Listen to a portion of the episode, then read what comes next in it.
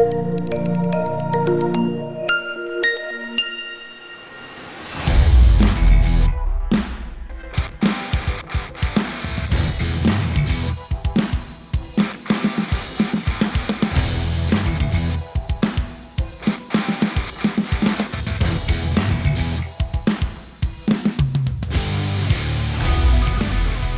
Fala pessoal, está começando mais um Roy Concast, o podcast para te ajudar a vender mais e sempre com muitos convidados especiais aqui. Hoje eu estou com a Babi do e-commerce na prática, head de produtos e sócia também aí do, do, do e-commerce na prática para conversar com a gente sobre gestão eficiente aí para o teu e-commerce. Oi Babi, tudo bem? Oi, tudo bem? Obrigada pelo convite participar aqui desse podcast, super bacana. Muito obrigada por me receber. Obrigado, agradeço aí o seu tempo. É, é sempre muito bem-vindo aí, assim, os profissionais aí de mercado trazer conteúdo rico aí para a galera, né? É, e já para iniciar, é, para quem estiver te conhecendo agora, né? Conta um pouco para a gente da sua história, da sua trajetória até chegar, né, no mundo do e-commerce. Como que foi essa sua jornada? Felipe, eu estou no e-commerce desde 2010, aí já são 10 anos nessa jornada maluca que é o e-commerce, né? Porque eu, eu costumo falar que o e-commerce é um organismo vivo, né? Toda semana ele muda e é um, e é um mecanismo diferente de fazer vendas, né? É muito vivo, é muito, muito rápido, tudo muito veloz. Então, eu estou desde 2010 nessa jornada. Iniciei, obviamente, muito, muito, muito despreparada. Naquela época também não existia conteúdo por aí, você não conseguia se capacitar por conta própria, né?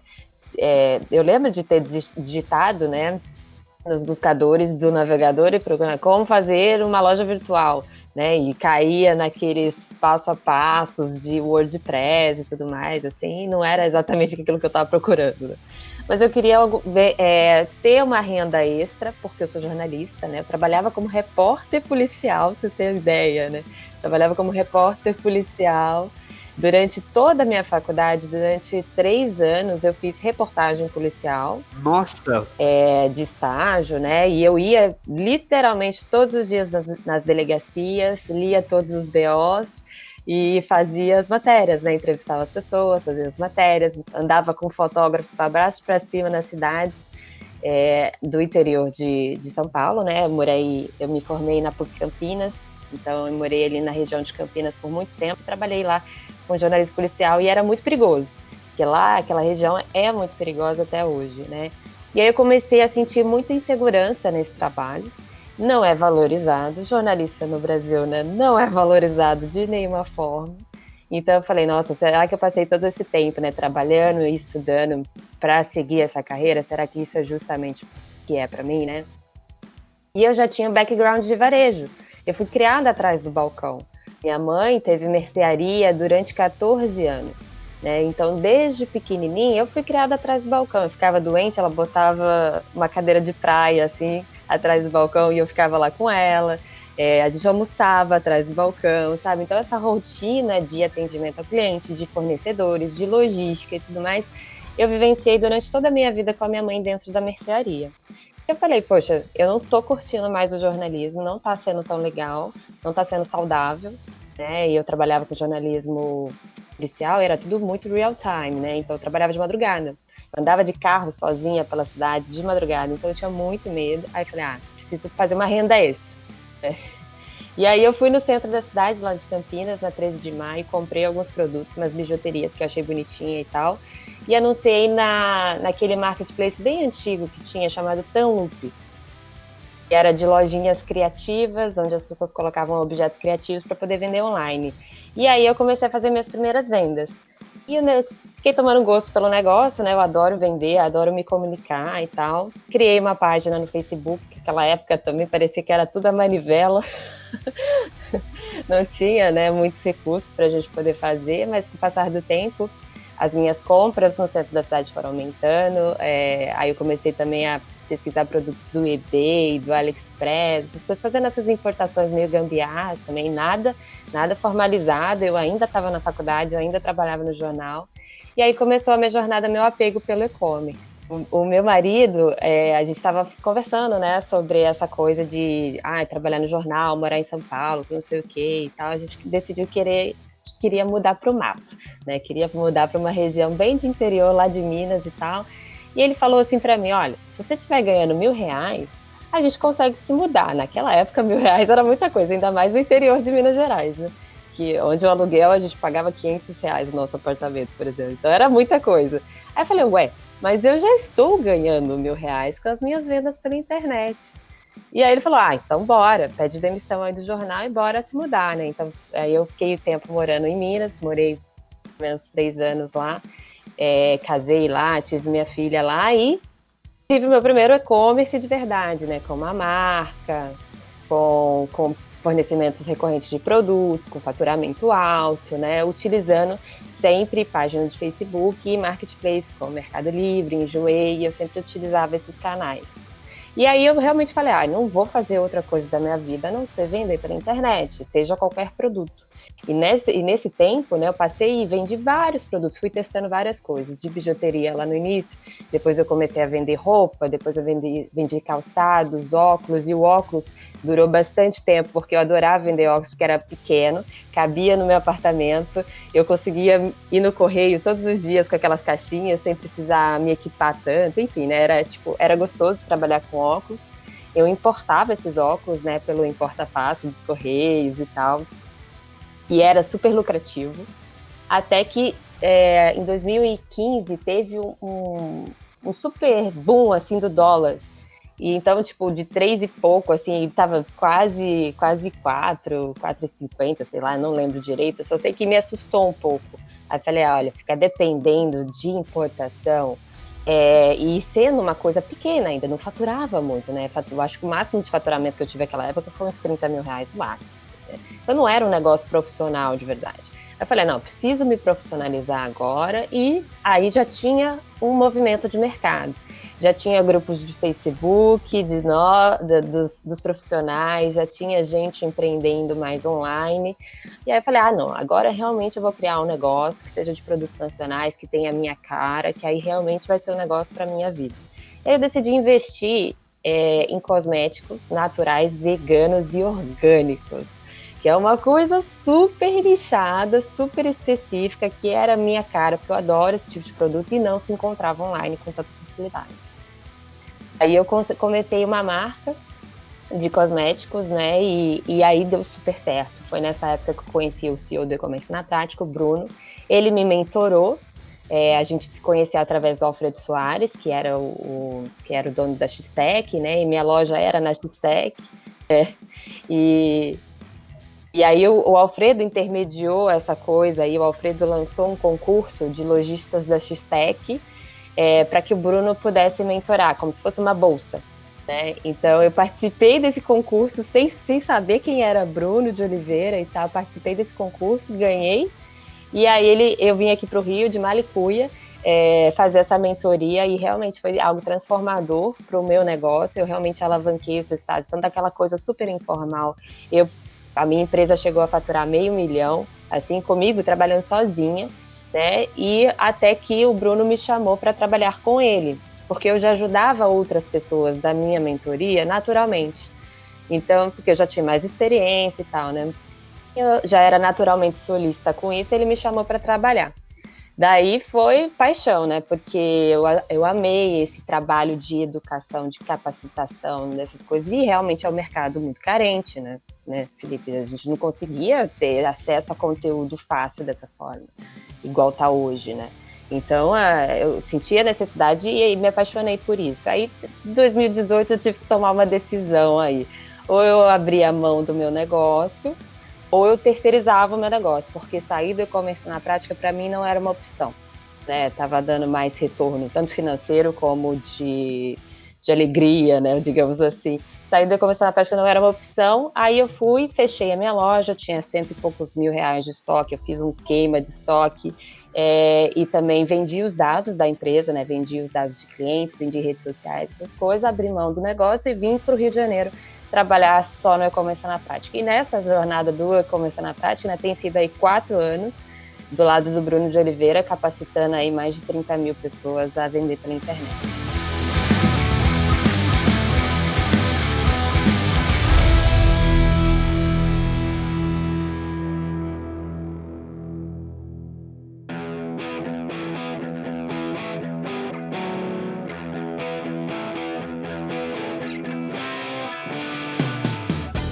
Você testou vários tipos de produto, né?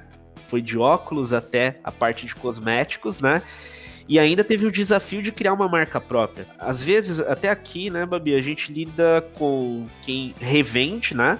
Tem uma marca, mas assim, ele tem muitas marcas famosas, multimarcas ele revende, e alguém que quer criar uma marca e criar uma marca, puta desafio, né? Porque você precisa posicionar, você precisa gerar relevância, reconhecimento para que você consiga vender, né? Minha curiosidade mesmo, essa que você criou a marca, qual que foi o tempo para começar a maturar isso e começar a faturar? Do zero ao, ao primeiro faturamento aí, por exemplo. Quanto tempo levou? Eu não criei uma marca de cosméticos do zero, muito menos o e-commerce eu revendia os produtos das marcas que existiam. E naquela época, em 2015, existia uma marca de maquiagem vegana no Brasil, uma marca, né? E outras pequenas indústrias que vendiam cosméticos naturais. Então eu peguei todas elas e comecei a revender esses produtos. Depois de um ano e meio, eu decidi lançar a minha própria marca dentro do meu e-commerce que já tinha é, validado, que já tinha relevância no mercado, eu já tinha audiência para poder vender os meus produtos de marca própria. É, mas eu atendo, eu tenho clientes que estão lançando marca própria e a média de retorno é fazendo da nossa metodologia mais ou menos assim, né, digamos, né, faturar alto mesmo, é um ano, um ano e meio aí para você posicionar a marca no mercado e depende muito da verba também, né? Eu já acompanhei casos de lançamentos onde estavam muito bem planejados e tinham uma verba maior para poder fazer isso acontecer mais rápido e aconteceu realmente mais rápido. Mas é, a gente costuma falar muito com pequeno e médio. E são empresas que estão ali, tipo, precisando vender o estoque que criaram para poder se fazer o reinvestimento, né? Então, é, depende muito do budget também, mas é, dinheiro não é tudo, precisa de ter planejamento, precisa de ter estratégia para fazer um lançamento de marca. No meu caso, deu super certo, porque eu já tinha uma audiência muito fanática, assim, pela, pela, pela minha loja né? Então era tipo, era uma curadoria de produtos totalmente especial, assim. Eu, eu aprendi tudo sobre cosméticos, tudo sobre ingredientes de cosméticos, porque realmente garantia a segurança das minhas clientes, que geralmente são alérgicas, geralmente são celíacas, essas coisas e tal. Então eu realmente passava esse tipo de conteúdo através das redes sociais, as pessoas confiavam. Quando eu lancei a minha marca mesmo, que eram produtos acessórios, é, bucha de banho, essas coisas assim, com a marca da loja, aí teve um bom retorno, com certeza. Mas é porque eu já tinha criado audiência. E audiência para a marca, para mim, é o ponto-chave, né? Com a audiência, a gente vende qualquer coisa qualquer coisa. Eu achei legal essa, essa dessa parte da sua história e já serve como dica, né? É, às vezes quando a gente senta em uma reunião e vai conhecendo assim as ideias, né, de alguns empreendedores, Principalmente isso que você fez, né? Você utilizou uma marca já estabelecida de cosméticos, pegou aquela audiência, começou a conhecer e aí você lançou o teu produto aproveitando que você já tinha essa audiência. Porque a audiência é muito importante para tudo, né? É, é igual eu não sei se você tem isso também, ó, dúvidas das, de algumas pessoas quando elas acabam descobrindo o que é tráfego, né? Sim, eu tenho minha loja, e aí lança aquela super loja, aquele projeto complexo de tecnologia de dois, três meses. Tá, e aí? Qual, qual o faturamento que você quer atingir, né? Ah, eu gostaria de atingir X. Tá, qual que é o orçamento de marketing para chegar lá? Você já pensou? Quais canais de aquisição você vai trabalhar? É, não. Opa. é um gargalo, né? Mas é, eu costumo falar para os meus clientes que plataforma é uma vírgula do e-commerce. Quando a gente pensa em um ambiente digital de vendas e a gente cria a nossa loja virtual, é como se a gente tivesse criado um comércio físico no fundo de uma galeria. Ninguém está passando lá, ninguém vai te ver. Então precisa ter planejamento estratégico e verba de marketing, senão isso não vai funcionar. A gente vai acabar ficando frustrado, porque não vai conseguir vender na loja própria. Então, é, o que eu costumo fazer com os meus clientes que estão começando do zero mesmo é fazer planejamento estratégico através de pesquisa de mercado, onde ele vai definir, ele vai pesquisar nos ambientes online, né, pesquisar nos sites e nos marketplaces quais os itens e modelos estão sendo mais procurados e mais vendidos. Mapeando aquilo, ele vai atrás de fornecedores, depois ele é, faz a precificação desses itens e instala dentro de um RP. Dentro desse RP, ele vai e utiliza os canais de vendas que já estão disponíveis para ele, como a Amazon, como Mercado Livre, como o B2W, como Magalu ele vai e valida aquele, aqueles produtos através dos canais já, já existentes. Pra, enquanto esse processo esteja caminhando, ele vá e cria a loja virtual, né, utilize o retorno que os marketplaces estão dando em vista na loja virtual e ainda tenha budget para fazer o marketing, marketing próprio. Falando de preço, né? Eu vi um vídeo seu uma vez que você deu umas dicas sobre a gestão, né? Tem a questão da venda, você até falou, né, no vídeo, poxa, todo mundo gosta de vender, né? Gosta de faturar e etc. Mas é importante você ter uma boa gestão e também me lembrou, assim, é, muitas empresas que eu já consegui é, reuniões com a equipe e olha para você ver que, que, que, cenário engraçado, interessante, Babi. Falando de e-commerce na faixa de milhões, tá? Mês. Onde o diretor senta com você e fala assim: Eu não estou vendo lucro.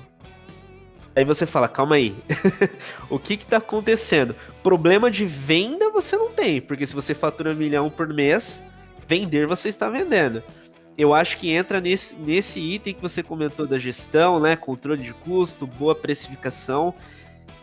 Esses estágios que o e-commerce passa, na sua visão. O e-commerce que está faturando ali, inicialmente validando 10 mil mês, 150 mil mês, 500 mil mês, 1 milhão de reais por mês que, que muda no jogo? Ali que o cara tem que já tá preparado que vai mudar quando ele for passando de estágio em estágio. A gente tem esses, esses estágios muito bem mapeados, né? Porque a gente já está com quatro, anos de escola, então a gente acompanha as pessoas há mais de quatro anos, a gente conhece todos esses estágios e realmente é assim, né? As primeiras vendas. Validação do projeto, assim, validação do projeto primeiras vendas até 10 mil reais, beleza. E a pessoa, ela continua, ela continua empresária, né, caminhando sozinha essa jornada aí de empreendedorismo online, até ela agarrar no 30, 40 mil. Tá agarrada. Ela não sai daquilo, mas por quê? Ela tem medo de contratar as pessoas. Então, ela fica muito presa no operacional. E chega uma hora, você está faturando 40, 50 mil, você não consegue fazer tudo sozinho. Não consegue, não consegue mesmo. É, então ela, ela, tem que desprender né, daquelas crenças limitantes de medo de contratar as pessoas e começar a contratar as pessoas. Aí a gente indica que contrate um assistente de e-commerce, depois um expeditor logístico e assim por diante. Depois ela vai e trava de novo no 200 mil. Que aí precisa aumentar a operação logística, precisa também fazer novas negociações, porque o jogo mudou, ela está com muito volume. Né? Isso estou pensando aqui num e-commerce de, de, ticket médio de 100 a 150 reais. Tá? Ela está com muito volume, às vezes ela vai precisar mudar de lugar, ela vai precisar de um espaço maior, às vezes ela vai terceirizar de alguma forma algum setor da, de, desse e-commerce, e aí depois o próximo estágio é lá para 500, 700 mil, que aí realmente o jogo muda para fazer milhão. Né? Então, e a empresa que chega no milhão e fala que não está vendo lucro, está trabalhando por quê? Está fazendo alguma coisa errada? Tem alguma coisa errada, né? Não tem, não tem o porquê. Quando você está faturando um milhão e você tem um ticket médio de 150 reais, de 100 reais, você está fazendo é muito pedido por mês, é muito pedido por mês. Seu dinheiro está sendo escoado de alguma forma. Ou isso é ineficiência de marketing, e aí é óbvio que eles terceirizam a, a, a culpa aí pro marketing terceirizado, é claro, né? Ou tá indo para folha de pagamento inflada, ou tá indo por, é, por não saber barganhar, barganhar com fornecedores. Porque quando a gente tem um negócio com muito volume, a maior moeda de troca que a gente tem é o volume, com, é, é a moeda da barganha com os fornecedores. Falar assim, olha, tem uma Black Friday daqui a dois meses e eu quero desconto de 40% nesse item aqui que você está falando comigo que tem mais em estoque. É tipo, eu vou vender, eu vou vender, é, é, vou vender 10 mil itens desse. Então, assim, esse é o seu maior poder. E aí é questão de posicionamento de, de empresário mesmo, né? De negociador. Você botar essa banca. Mas é, é alguma coisa tá errada. Se não tá vendo lucro, tá errado. E a culpa não é da agência a culpa não é sempre do marketing, né? Às vezes tem lugar que tem marketing ineficiente, mas a gente consegue ver essa continha aí. Eu estava tava palestrando no Sebrae quarta-feira e a gente estava falando de cashbacks e tal, né? E eu estava explicando o que, que é CAC, o que, que é custo de aquisição do cliente, né? Antes da Netshoes ser comprada pela Magalu, eles divulgaram o balanço, né? E lá a gente conseguia ver que eles estavam pagando 438 reais por cada cliente. Só que o ticket médio deles era quase 170 reais. Se o lifetime, é, se o lifetime velho do cliente não supera aquilo, né, ele vai precisar de um lifetime velho muito grande para poder fechar aquela conta. Nesse caso, ao meu ver, isso é ineficiência de marketing. Agora, se o cara falar que não está lucrando né, à toa, assim, é uma, uma deficiência de gestão.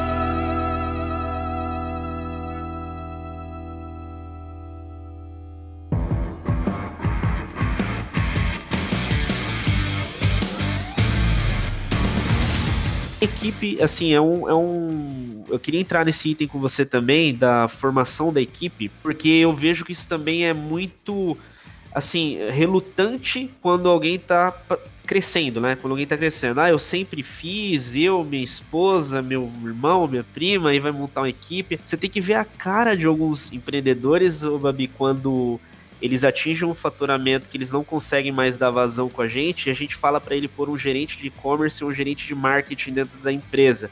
Nossa, assim, ele olha e fala, mas como assim? Um gerente de marketing, um gerente de e-commerce?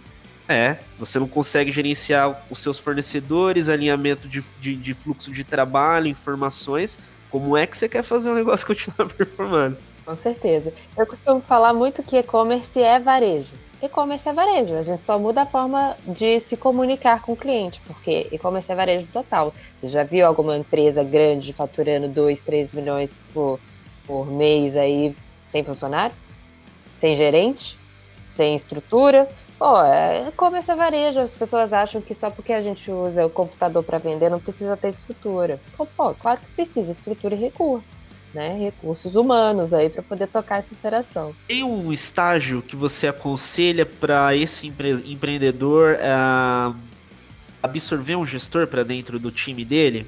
Um exemplo, né? Eu falo títulos como gerente de e-commerce ou de marketing porque é o que a gente vê né, na maioria da, da, do organizacional das empresas. Mas tem um estágio que você já considera importante para ele? Você estiver nesse patamar, é bacana você ter. Como que, que é isso na sua visão? Vamos falar dos estágios desde o comecinho ali. Quando, quando você está empreendendo tal, você está iniciando, validando e tal, chega naquele estágio lá e fica agarrado nos 50 mil. O que você vai precisar fazer? Você vai precisar contratar duas pessoas. Um é o assistente de e-commerce, não tem formação para isso, a gente não acha no currículo de ninguém escrito assistente de e-commerce, mas você vai pegar uma pessoa tenha estudado comunicação social.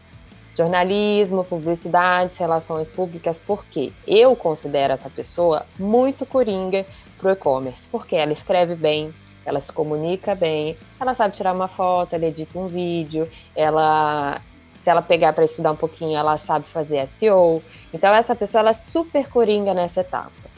E depois, você, depois que essa pessoa tiver, esse assistente de e-commerce estiver contratado, ela vai aceitar embalar caixinhas por dois, três meses. Ela vai topar, mas depois você vai garantir para ela que vai ter um expeditor, um expeditor logístico. Depois que esse assistente de e-commerce performar e te aliviar o tempo para poder tocar outras coisas, pensar em estratégias, etc., aí você vai contratar o expeditor logístico. E aí essas contratações, elas vão seguindo numa vertical. Aquele assistente de e-commerce performando, você vai desenvolvê-lo para poder contratar outros assistentes de e-commerce e assim por diante. O expeditor logístico, da mesma forma, ele vai gerenciar uma equipe de expedição logística conforme o crescimento da empresa. Quando você tem canais de vendas muito pulverizados na internet, na, na no seu e-commerce, então você tem loja virtual, você tem Mercado Livre sendo forte, você tem B2W sendo forte é, e outros complementando, né? Porque geralmente é assim. O que, que eu aconselho? Que você contrate um gerente de marketplace. Quando o volume é no marketplace. Então é uma pessoa que vai tomar conta só do Mercado Livre. E aí ele vai montar a sua própria equipe com os assistentes de e-commerce que ele precisa. Aí o atendimento que começou ali com aquele assistente de e-commerce, ele fica voltado para a loja virtual, redes sociais, e-mails, canais de contato principal, WhatsApp. E aí, esse gerente de e-commerce que vai tocar marketplaces, pode ser Mercado Livre, B2W, dependendo do volume, ele vai criar sua própria equipe. Eu já, eu, eu já ajudei um e-commerce na casa de 30 milhões de faturamento aí, que a gente fez exatamente isso. A galera ficava maluca, era uma desorganização absurda. Tinha muito funcionário, mas era muito funcionário operacional, né, por causa de caixa, por causa de volume. E aí, o que a gente começou a fazer? A gente começou a capacitar essas pessoas do operacional, dependendo muito do perfil. Tem gente que é operacional e só é operacional, né? Quem tinha um perfil mais é, proativo passou para a parte é, mais estratégica do negócio, a gente começou a, elevar e contratar também não especialistas, mas pessoas assistentes de e-commerce onde a gente pudesse é, fazer aquela capacitação deles. E aí deu certo. A gente colocou um gerente B2W, um gerente Mercado Livre, um gerente loja e um gerente ao WhatsApp, porque era insano no WhatsApp. Aí a gente fez essa sequência. Que legal, acabou tendo um gestor para cada etapa aí do, do processo, né? Isso é muito legal. E aí você entra num ponto que eu vejo aqui com, com os sócios também. É, a gente tem um papel uh, muito no desenvolvimento das pessoas dentro da nossa, da nossa empresa, né? A gente adota muito aqui, a gente adota assim 100% o, um, um, modelo que o, eu gosto muito do Marcelo Germano, do, do da empresa autogerenciável, né? Do, é, do processo de 30, 60, 90. Então, assim, a gente desenvolve todo mundo da operação, vendas, marketing, etc. E isso respinga no resultado da empresa. Por que, que eu estou trazendo isso, né, para cá, para quem tem um e-commerce? Porque o e-commerce é uma empresa, é gente ali dentro que ele vai precisar ser desenvolvido também. Não tem muito para onde você correr, né? Precisa de alguém pronto. Tá. Não existe, ainda não existe. Exato. Eu acho que até pra gente estar tá tocando negócio, a gente, assim, sempre tá aprendendo. Todo dia a gente tá aprendendo alguma coisa nova. E eu acho que o envolvimento das pessoas é muito importante. O papel dos líderes, na verdade, é você capacitar e criar novos líderes. Né? Então, é, esse é o meu trabalho diário. Eu tenho uma equipe de 32 pessoas, eu fico o dia inteiro capacitando novas pessoas para assumirem meu, lugar de alguma forma, na liderança de algum ponto. Né? Então, esse é o papel do líder e também dos, dos donos do e-commerce. Tem que ter sempre esse papel, desenvolver novos líderes, sair da operação porque esse é o maior problema que eu vejo com todos os meus clientes. São pessoas que são agarradas naquele osso que não querem largar de jeito nenhum. E o, o empresário que é operacional, ele não tem tempo de pensar em novas estratégias. E é por isso que não fatura mais.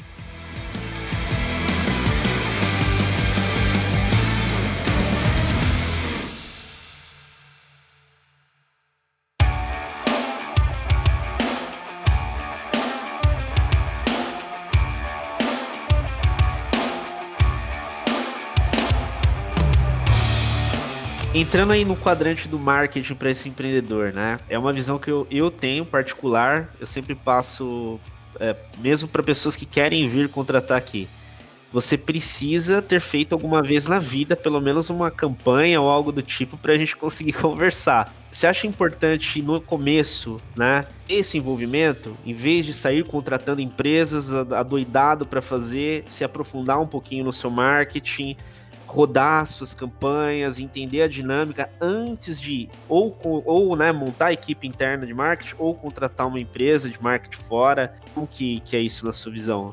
Eu acho que todo, eu acho não, eu acredito que todo empresário precisa saber para poder delegar.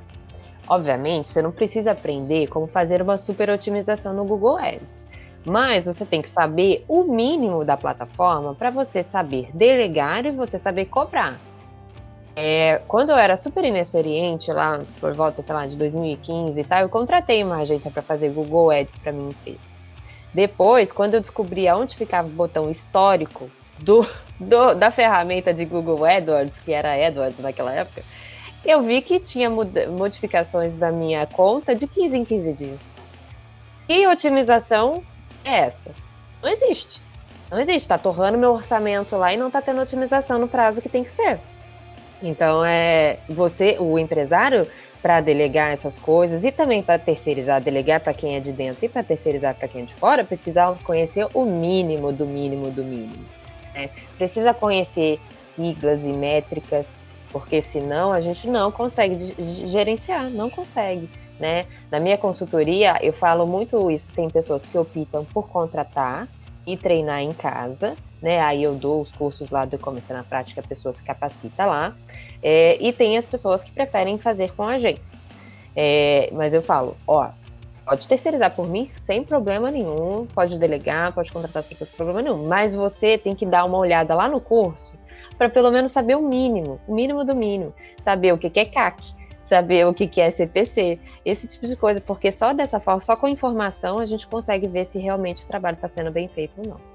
Excelente dica, né? Saindo um pouquinho do digital, pensando no marketing em si, você tem os pilares, né? Você tem ali teu produto, né? Teu preço, tua praça e aí tua promoção. A maioria das empresas fora do negócio, elas te atendem na parte de promoção.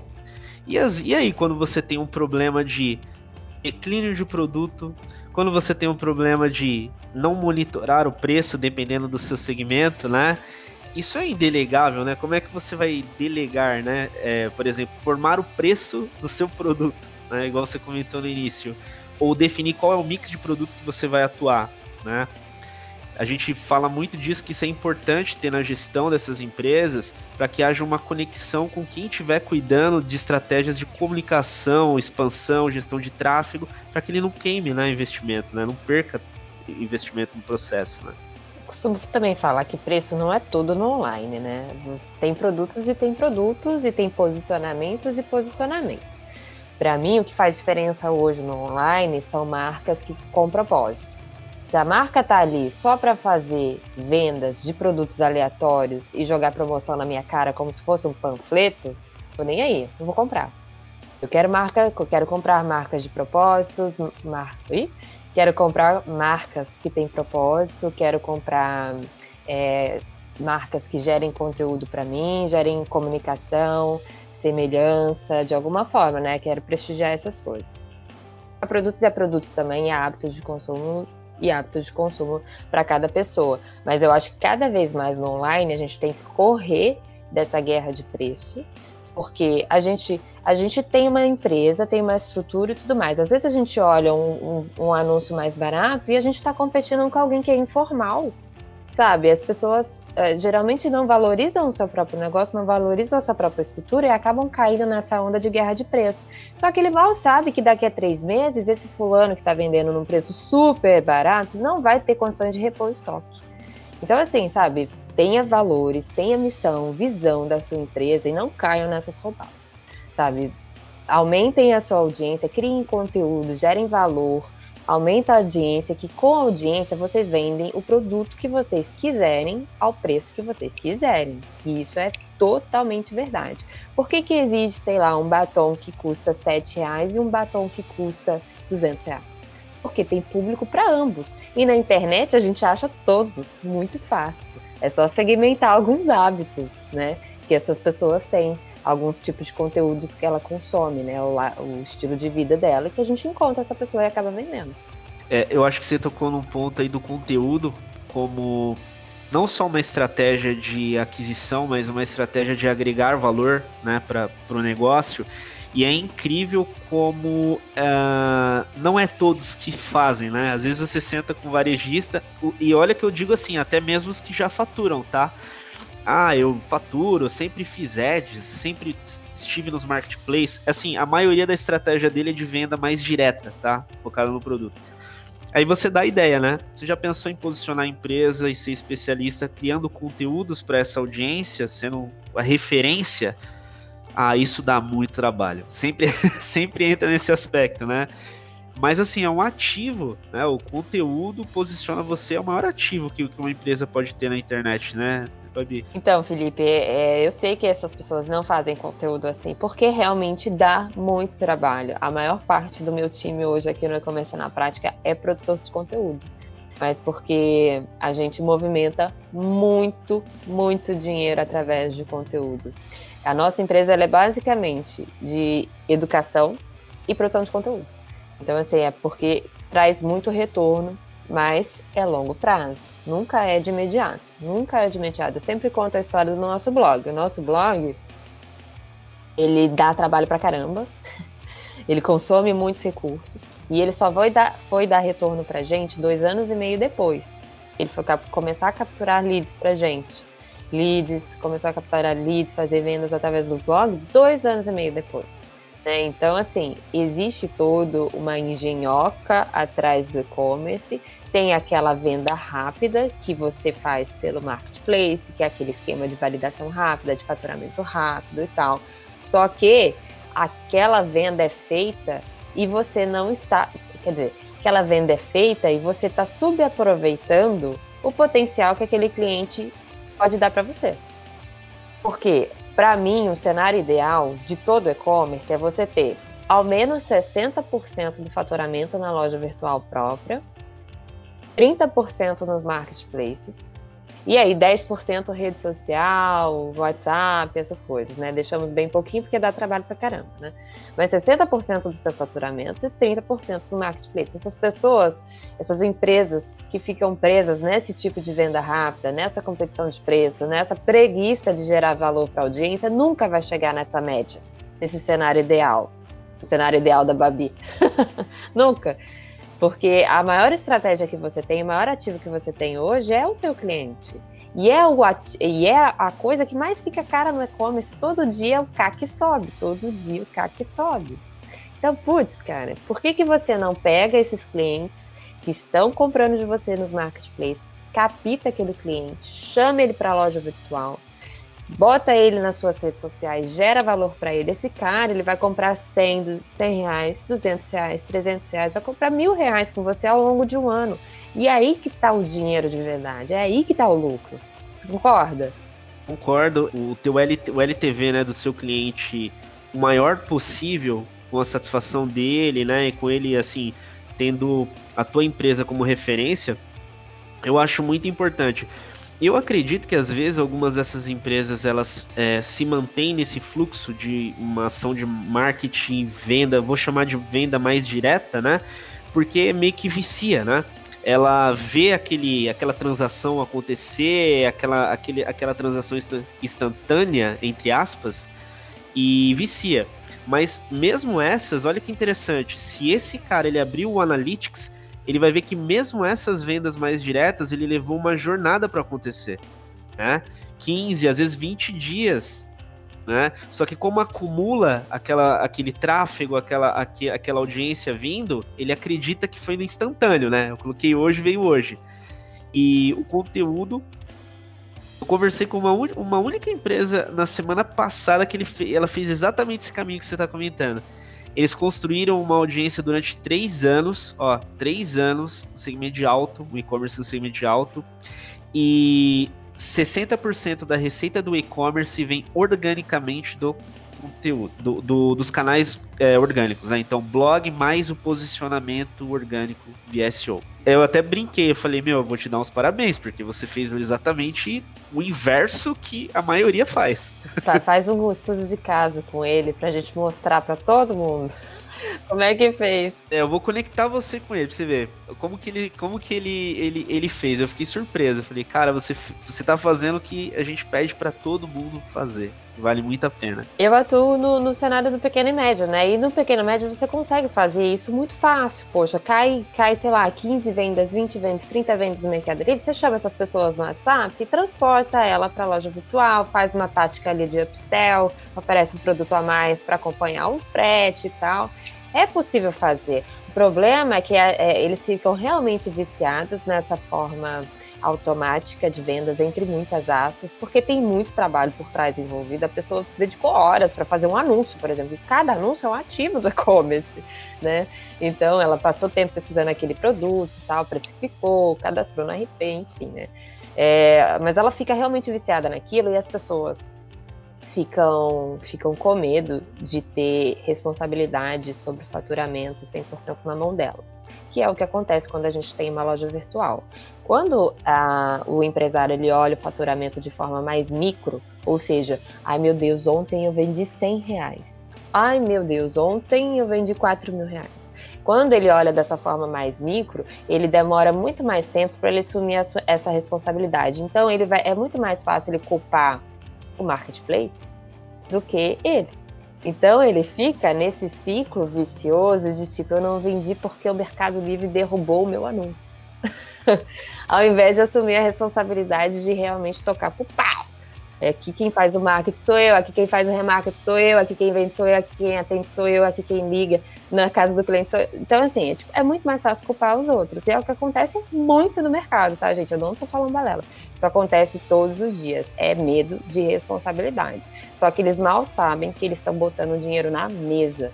Porque um cliente engajado, um cliente satisfeito, um NPS alto, a gente estava comentando antes do podcast sobre NPS, um NPS alto ele converte em muito dinheiro para você, mas muito dinheiro para você. É assim, absurdo. E todos os e-commerces de hoje, eu não vou falar um, um, exemplo que faz isso direito, né? Só você que tem o seu, o seu de autopeças aí, de, do segmento de auto, porque eu não tenho também um case para falar, mas esse é a forma correta que tem que ser feito.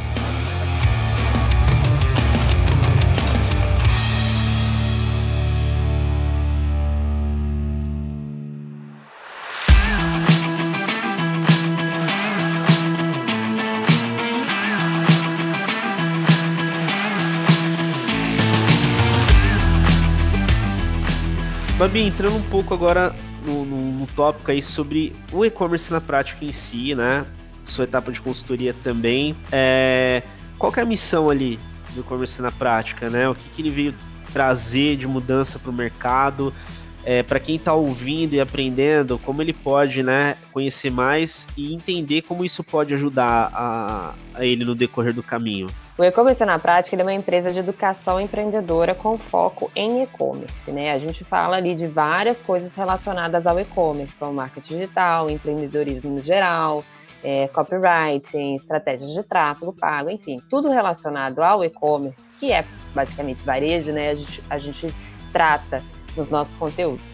Hoje a gente tem o maior canal do YouTube do mundo sobre e-commerce. Hoje a gente tem o, o maior blog do Brasil de e-commerce é, porque a nossa essência é gerar conteúdo gratuito, gerar valor para nossa audiência e isso acaba convertendo em vendas para gente por causa daquela coisa de reciprocidade, sabe? As pessoas se sentem recíprocas por nós produzirmos tanto conteúdo gratuito e eles acabam comprando os nossos treinamentos e serviços. Dentro de uma forma de monetizar né, o e-commerce na prática, a gente tem várias formas que a gente monetiza a nossa empresa.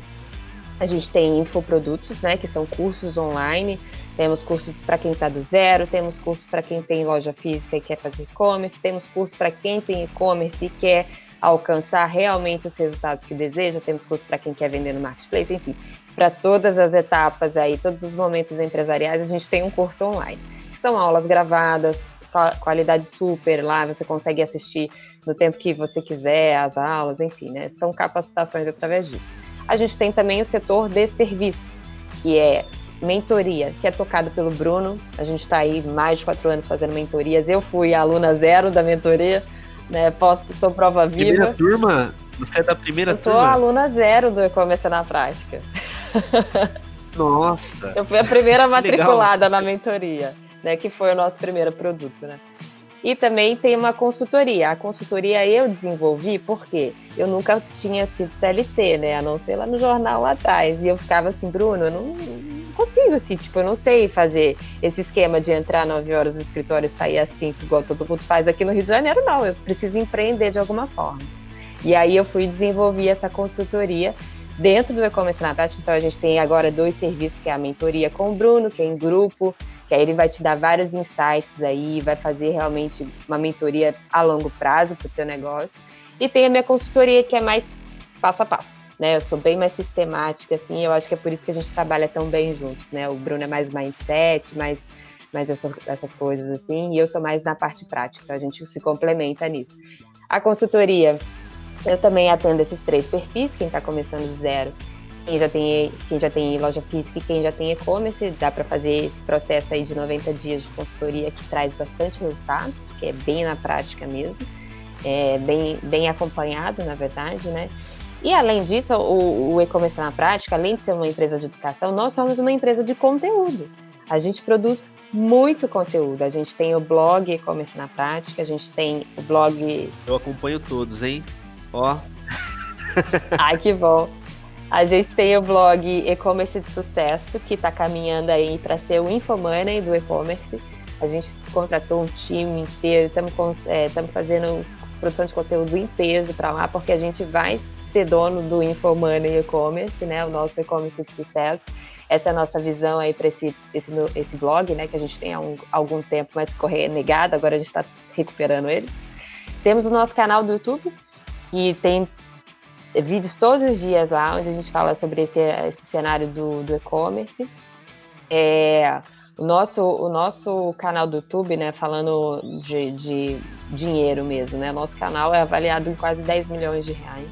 Então, assim, é um canal super nichado, super nichado, mas que entrega tanto valor para a audiência, né? Que tem um valuation enorme.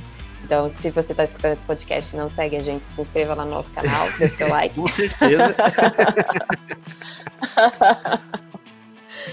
Além disso, né, a gente está sempre ali no Instagram, a gente promove lives, chama, chama parceiro de negócios, chama parceiro de ferramentas, soluções, é, entrevistas de empreendedores, temos cases de alunos aí espalhados por todo o Brasil, são mais de 30 agora, né, 30 mil alunos aí que passaram nessa jornada. É, e é dessa forma que a gente faz o, faz o nosso negócio por aqui. Que legal, Evi. Tem solução então pro, pro varejista que estiver nos ouvindo? Tem solução no formato de curso, treinamento, produto, tem mentorias, serviços, consultorias, assim, ainda tem um canal no YouTube para consumir o conteúdo de dicas. Eu acho inaceitável a pessoa falar que não dá para começar e fazer alguma coisa hoje em dia depois de ter tudo isso, né? Inaceitável. Fala sério. Não, não, ó, gente, lá em 2010 eu só achava artigo de como criar o e-commerce. Imagina, você vai, como criar loja virtual? Aí abre aqui o seu e-commerce, né? Tipo, era a única coisa que tinha na época. Agora, se você digitar como abrir uma loja virtual, só vai dar a cara do Bruno lá, né? e aí ele te ensina como fazer. Bom, a gente chegou aqui no final, né, do, do nosso podcast. Gostei muito de conversar contigo. Eu acho que a gente falaria horas e horas e horas. E assim, como que o pessoal pode se conectar com você, que estiver nos ouvindo? Instagram, LinkedIn, quais são os canais? Ó, LinkedIn eu tenho, mas eu não sei mexer, tá? Naquele negócio. então eu uso mais o Instagram. Meu Instagram é Babi Tonhela. Vocês também me encontram lá em lives, em stories, também no Instagram do E-Commerce na Prática, é o arroba E-Commerce na Prática mesmo. É só acompanhar esses dois canais aí, mandar um alô, que com certeza aí eu vou dar retorno para vocês. Babi, obrigado pela sua participação aqui com a gente. Assim, muito legal conversar com você, pegar esse, o, o ponto de vista é, teu sobre o mercado, sobre né, toda essa jornada aí que o pessoal vai passar, pelo que você passou acho que agregou muito. É, obrigado mesmo. E o pessoal que estiver ouvindo, né, não esquece de deixar o podcast aí como favoritos no seu app de áudio. É, se conecta com a Babi, acompanha o e-commerce na prática, tem muito conteúdo excelente de alto nível e muito sucesso para todo mundo aí. Valeu pelo convite, Felipe. Foi um prazer participar. Se deixasse mesmo, a gente ia falar 10 horas aqui, tranquilo. Obrigado, Babi. Obrigado, pessoal. Boas vendas. Muito sucesso sempre aí.